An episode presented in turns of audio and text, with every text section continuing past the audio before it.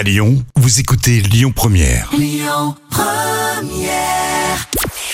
Bonjour Rémi, bonjour Jam. Comme tous les jours, on jette un œil aux audiences. France 2 était leader hier soir avec le film Les Enfants des Justes et Mathilde Seigné, mais aussi Gérard Lanvin au casting.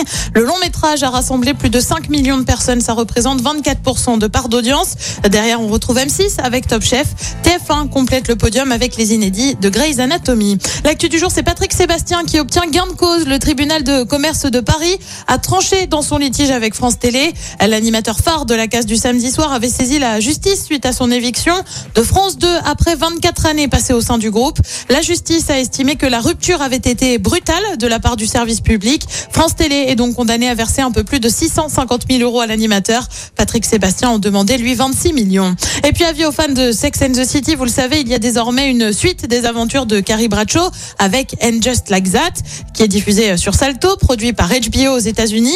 Et bien justement, il y aura une deuxième saison de la série. L'annonce a été confirmée par les producteurs et par les actrices. Côté programme, ce soir sur TF1, c'est une série justement avec Balthazar. Sur France 2, on parle de la présidentielle avec Élysée 2022 et Valérie Pécresse, Fabien Roussel, Jean Lassalle et Nathalie Arthaud en invité. Sur France 3, c'est le film Prête-moi ta main. Et puis sur M6, comme tous les jeudis, c'est Pékin Express et c'est à partir de 21h10.